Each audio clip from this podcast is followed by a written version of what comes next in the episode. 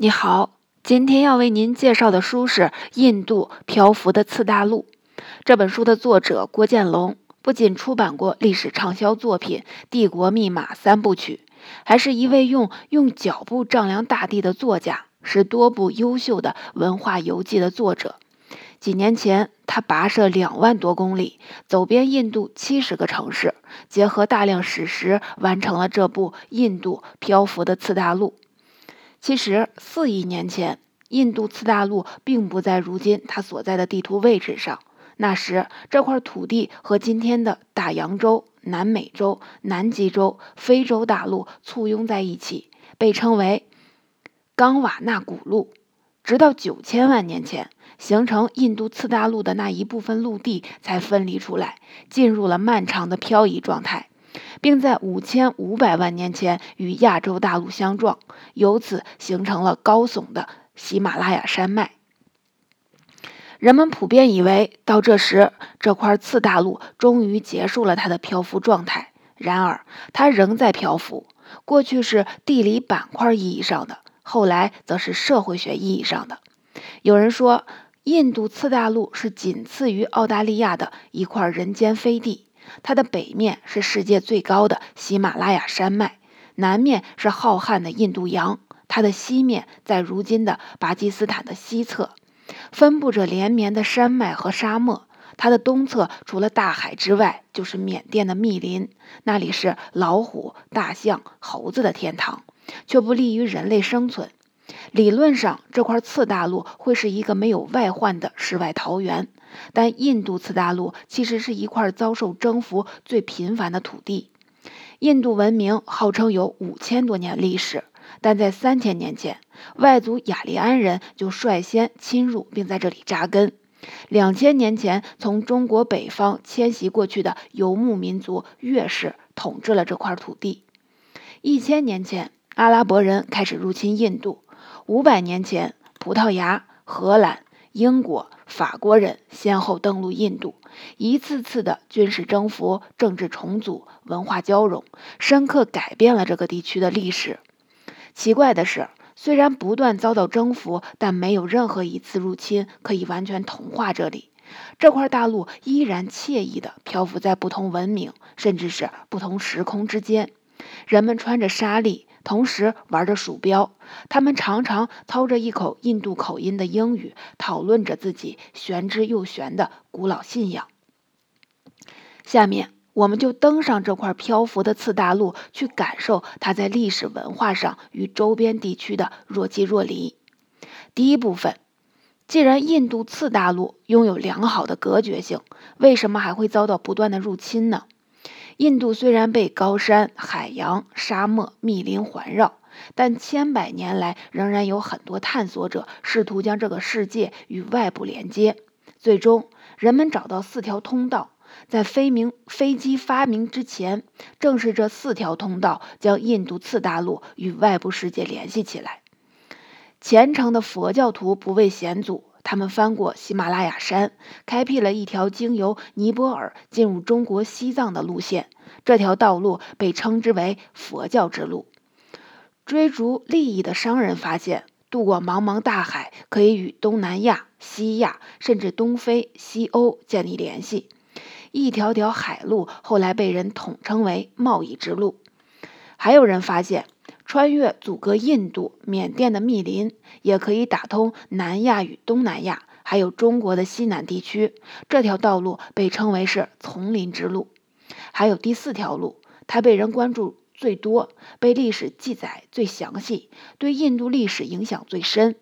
在印度次大陆的西北，今天巴基斯坦的西北部，有一条名为开伯尔山口的通道。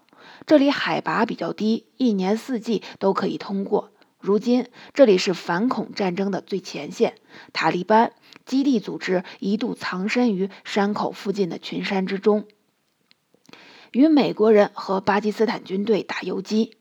而在以前，这是一条征服之路。自古以来，几乎所有大规模的入侵都是从这个宽度只有几百米的山口发起的。一旦越过了这个山口，入侵者就可以如潮水一样散开，扑向整个印度次大陆。接下来，我们试着把印度数千年的历史压缩成二十四小时，看看这块漂浮的次大陆是如何与外部世界互动的。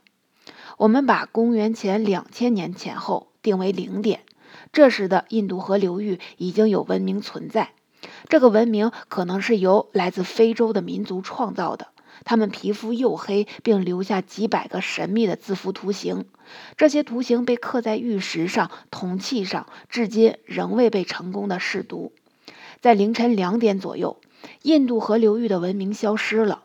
如同这时的漫漫长夜，人们对于印度河文明的了解很有限，甚至连它为什么消失都不清楚。有人说是环境恶化导致文明衰落，有人认为是外敌入侵。甚至还有人说是陨石坠落地球，毁灭了印度河文明。接下来的一个小时，印度次大陆发生了什么，我们一无所知。这个时段被人称为黑暗时代。到凌晨三点，一群外来者来到印度次大陆的北方，他们是雅利安人。提到雅利安人这个词，你可能会想到纳粹德国。二十世纪。纳粹分子在国内搞种族清洗，迫害犹太人、吉普赛人，然后给剩下的人冠上雅利安人的名号，指代纯粹的德国人或优秀的种族。但雅利安人真的是这个含义吗？根据人类学、语言学研究，公元前三千年左右，雅利安人还生活在茫茫中亚草原上。由于气候变化或其他原因，雅利安人分裂成了两支：一支前往欧洲，演变为现代的欧洲人；另一支进入伊朗、阿富汗。他们越过重重山脉，顺着开伯尔山口进入印度河谷地，最终扩散到整个印度次大陆。他们的到来填补了文明的空白，结束了印度次大陆的黑暗时代。但有很多人认为，早期印度河文明的居民并没有灭绝。只是离开了印度河流域，那他们去了什么地方呢？如果你到了印度当地，就会发现印度人的长相可以大致分成两种类型：一种带着白种人的特征，高鼻梁、深眼窝、额头饱满。虽然常年阳光照射让他们的肤色略黑，但他们和西欧人一样，都是雅利安人的后代。他们生活在印度次大陆北部平原。使用的语言属于印欧语系，与西欧语言类似。另一种印度人，他们嘴唇偏厚，额头短小，皮肤更黝黑。他们使用的语言自成一系——达罗毗荼语言。达罗毗荼是水或海洋的意思。有人猜测，这些人很可能是这块土地最早的主人。最初，他们生活在印度河流域，后来迁到两面环海的印度次大陆的南部。试想一下，雅利安人进入印度次大陆，他们作为远道而来的入侵者，怎么才能在这里站稳脚跟呢？雅利安人花了很长时间建立了一套游戏规则，这套规则把这块土地上的人划分为几个等级。各等之间不可以通婚，这意味着低等种姓的上升通道被阻断了。你肯定想到了，这就是种姓制度。但贵贱分明的种姓制度让很多人不满，于是，一批批新思潮涌现出来，反对上层特权统治。印度历史的二十四小时现在到了八点半，一位代表人物出现了——释迦摩尼。他主张众生平等，佛教随后诞生了。这时的印度次大陆正在进行部落兼并战争。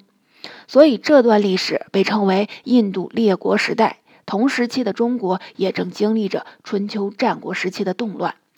当印度次大陆内部作乱一团，一批外来者借机骚扰。大约九点半的时候，波斯帝国趁乱通过开伯尔山口入侵了印度河流域。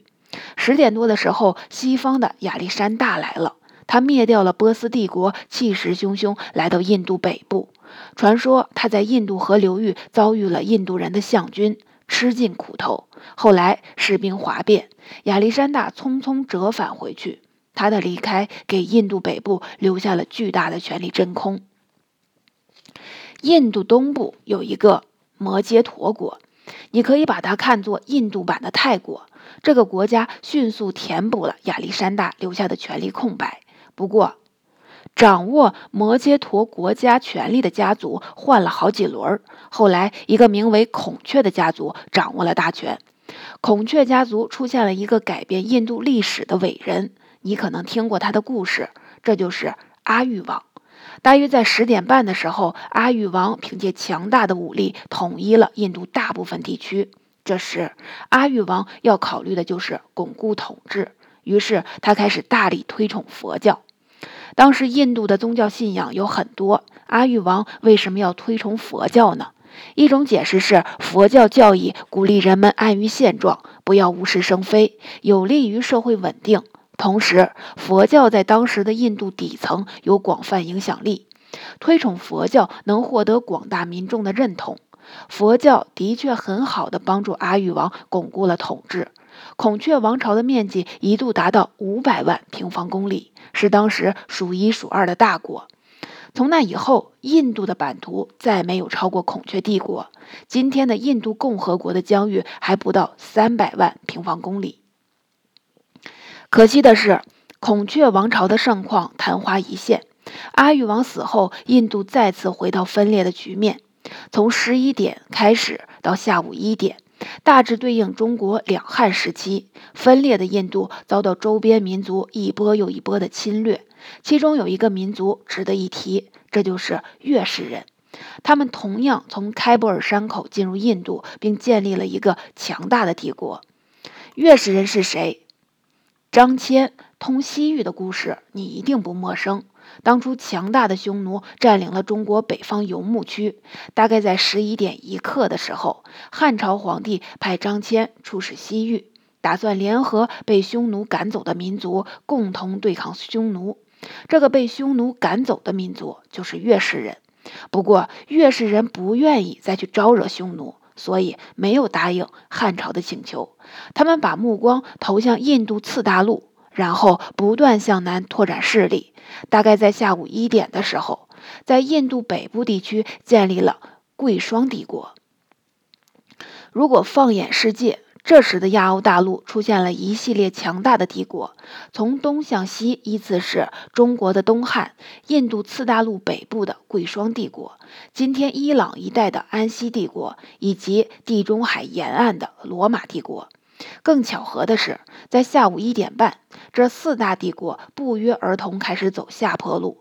东汉王朝、安息帝国、贵霜帝国先后灭亡，罗马帝国分裂为东西两部分。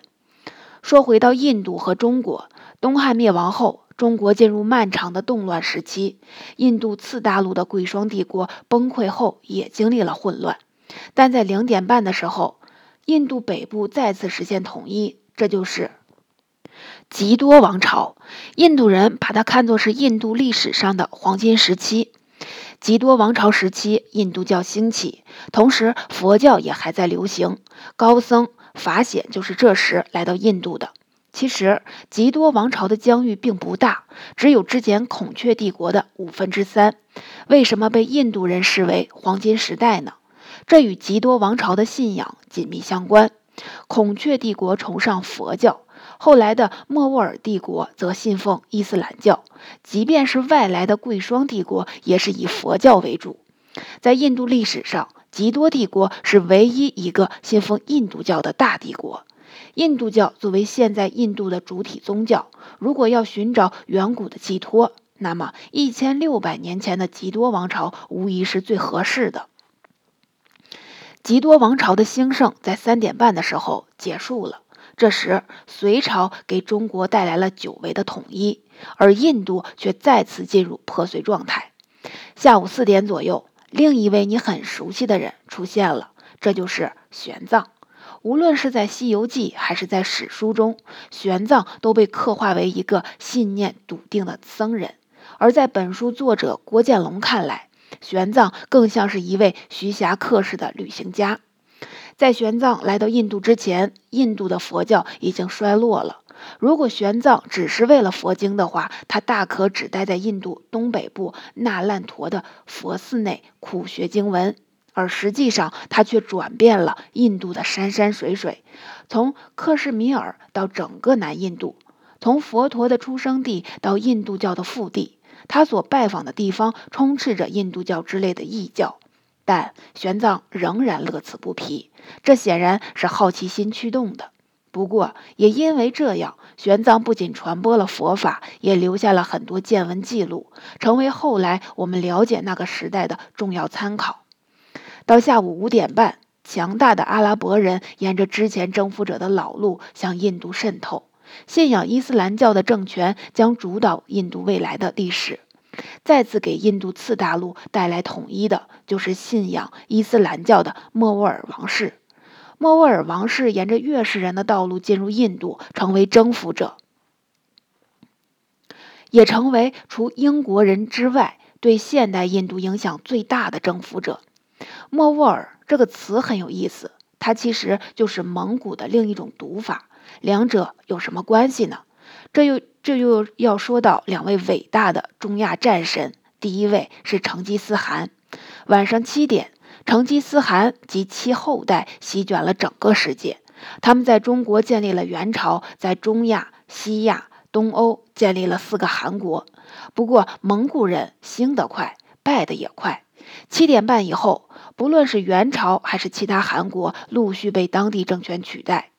在晚上八点半，一个突厥政权在中亚崛起，他的首领就是我们要说的第二位战神——詹木尔。铁木尔这个名字其实就是突厥语中的铁木真，也就是说，铁木尔认为自己继承了成吉思汗的天命，可以重新统治中亚。他越过开伯尔山口，占领了印度一部分土地，同时集结队伍向明朝首都北京进军。但就在接近中国边界的时候，铁木尔病逝，这个帝国很快分崩离析，中国和西方的威胁消失了。对于印度次大陆，故事刚刚开始。铁木尔有一位五世孙，名叫巴布尔。他不仅继承了铁木尔的血统，从母系来说，他还是成吉思汗的后裔。晚上九点半左右，巴布尔从中亚出发，一点点征服了印度次大陆。他建立了印度最后一个帝国——莫卧儿帝国。关于莫卧儿帝国，我们最熟悉的应该是莫卧儿帝国第五位皇帝。大概在晚上十点左右，这位皇帝为爱妻建造了一座陵墓，这就是泰姬陵。这是莫卧儿帝国留给后世辉煌的遗产。但那时的莫卧儿帝国早已危机四伏。其实，在莫尔帝国还没有建立之前，一场噩梦已经在一点点笼罩印度。那时的西方人正在把触手伸向世界各地。先是西班牙获得了美洲，葡萄牙获得了巴西，之后英国、荷兰加入了战团。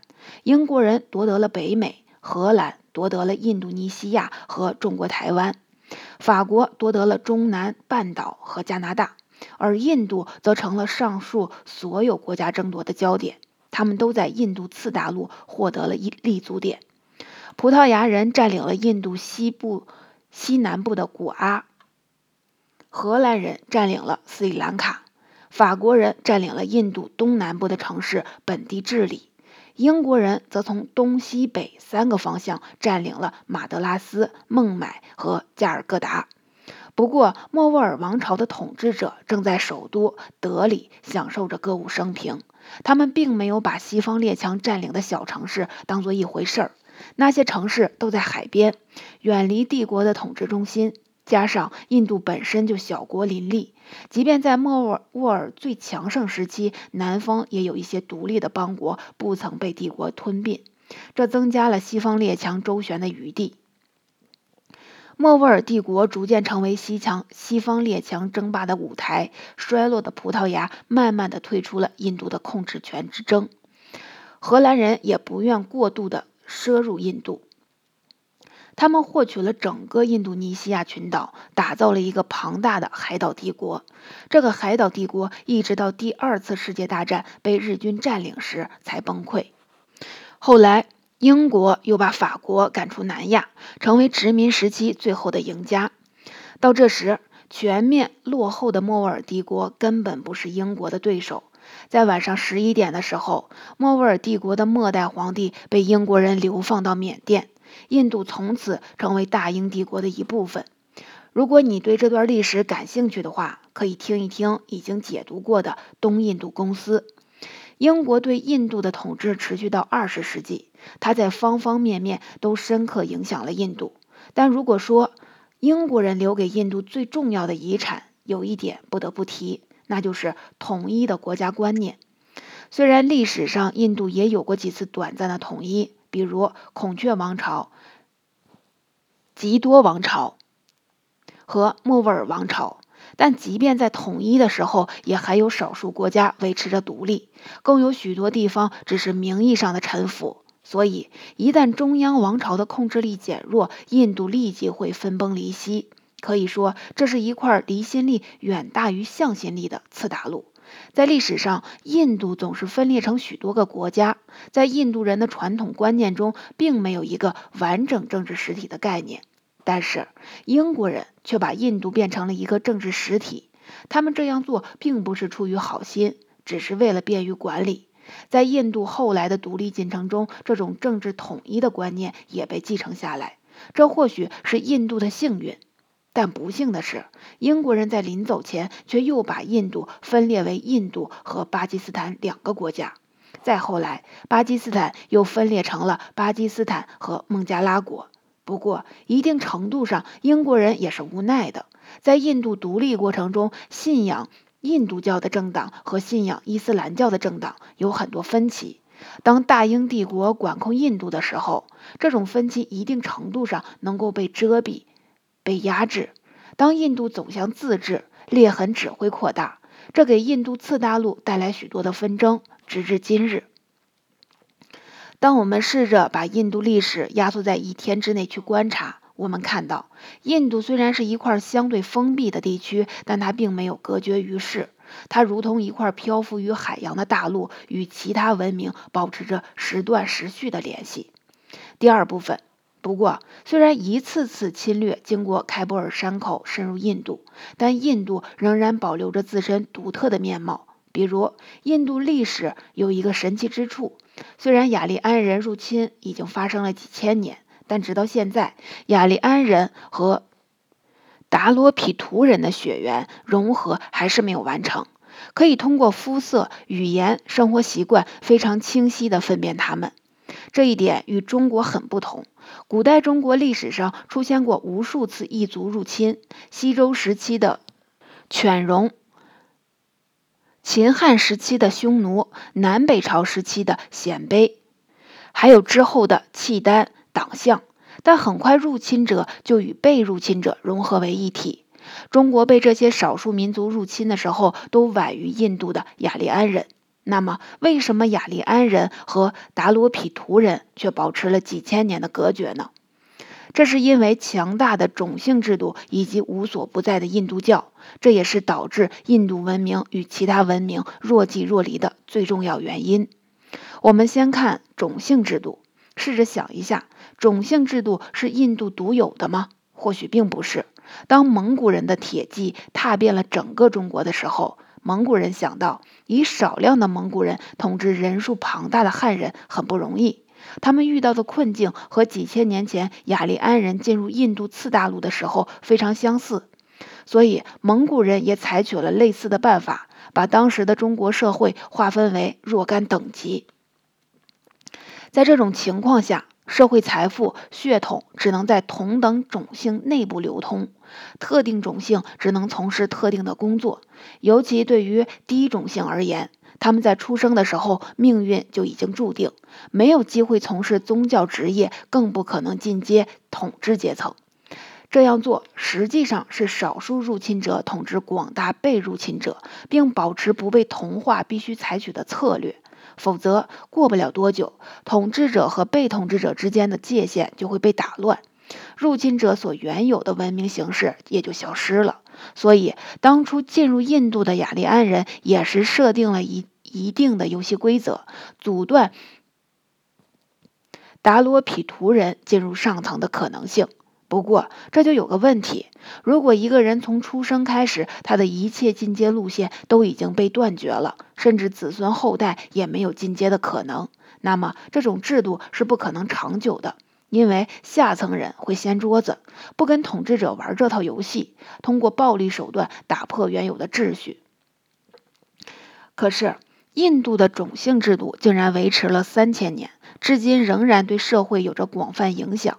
即便到了后来，婆罗门种姓中已经有人没落，变得贫穷不堪，他们仍然带着种姓的骄傲，不与富裕的低种姓通俗。通婚也拒绝接触所谓的贱民，为什么种姓制度能维持那么久呢？这是因为种姓制度为低种姓民众开出了一张空头支票，这就是印度教。印度教可以追溯到早期的婆罗门教，婆罗门正是四个种姓等级中的最高一等。婆罗门教主张人们的灵魂是轮回的。这一世为人，下一世可能成为动物。通过把循规蹈矩纳入信仰体系中，使得人们遵从现世的社会制度而不加反抗。于是，庞大的贱民阶层为了寻求来世的幸福，放弃了今生和血缘上的子孙，他们更看重的是灵魂。这套理论后来也被印度教接纳吸收了。婆罗门教和后来印度教从实践上看是非常的成功的。不过，今天的印度教有十亿信徒，信仰人数高于佛教，但是佛教被看作世界三大宗教之一，印度教却只是一个区域性的宗教。为什么那么成功的印度教在世界其他地区影响很小呢？郭建龙认为，世界上所有的宗教一般都包括了信仰和伦理两方面内容。信仰是一种个人化的体验，谈的是个人与神之间的沟通；而伦理是一种社会化的体验，强调人与人之间的交流。世界上的每一个宗教都有这两方面的特征，但是侧重点却并不相同。根据侧重点的不同，世界上的宗教大抵可以分为两类：一类更加强调信仰，比如基督教、佛教；另一类更加强调伦理，印度教就属于这类。而伊斯兰教则介于两者之间，基督教、佛教侧重于信仰，传播往往更广泛，因为喜怒哀乐、感激、怨恨这样的个人化体验人人都有，不会因为换了一个民族或地域就会有很大区别。但强调伦理的宗教就与当地的社会文化紧密相关。其实不只是印度教，古代中国的儒教也是一种伦理性宗教。我们拿古代中国的儒教来说，会更清楚一点。儒教强调君君臣臣父父子子，同样是为了让人们各安其位，不要随便反抗社会。这套思想在古代中国一代代传下去，就会变成约定俗成的传统。但是你把这套理论拿到东亚以外去，别人是很难接受的。印度教在印度也是这个道理。因此，像印度教或儒教，在古代印度、古代中国都能很好的维持社会秩序，但无法在不同文明区广泛传播。结语：最后，我们来再思考一个小问题：为什么几千年来，从开伯尔山口深入印度次大陆的每一次入侵都成功了？答案仍然是种姓制度。他已经融入印度次大陆的文化，人们更关注自己，关注灵魂，甘于忍受当下。所以，当入侵者来到印度次大陆，他们总会遇到三件事情：首先，他们会相对容易地征服这里，很少遇到反抗；其次，他们能干成本地人做不到的事情，将印度统一起来；第三，即使他们长期统治这里，却总是很难完全改变当地的习惯和风俗。